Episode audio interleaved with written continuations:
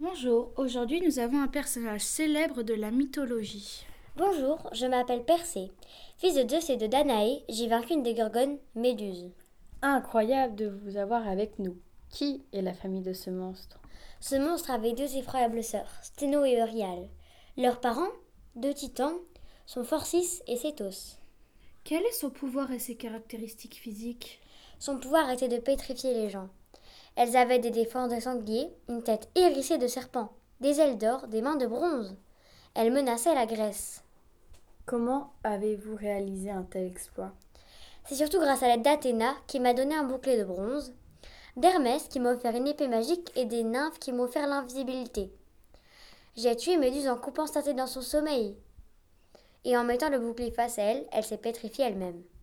Et quelle est- et qu'est-elle devenue Avec le sang de Méduse, Pégase est né ainsi que le corail. Quelle expression cela a-t-il donné Cela a donné l'expression être médié qui veut dire être stupéfait. Merci beaucoup Persée d'être venu. Pour faire cette émission, nous avons utilisé la source Univers- Universalis Junior. Et nous avons utilisé le livre Les monstres de la mythologie. Cette émission a été préparée par Jeanne, Louane et Emma. Euh, à la semaine prochaine.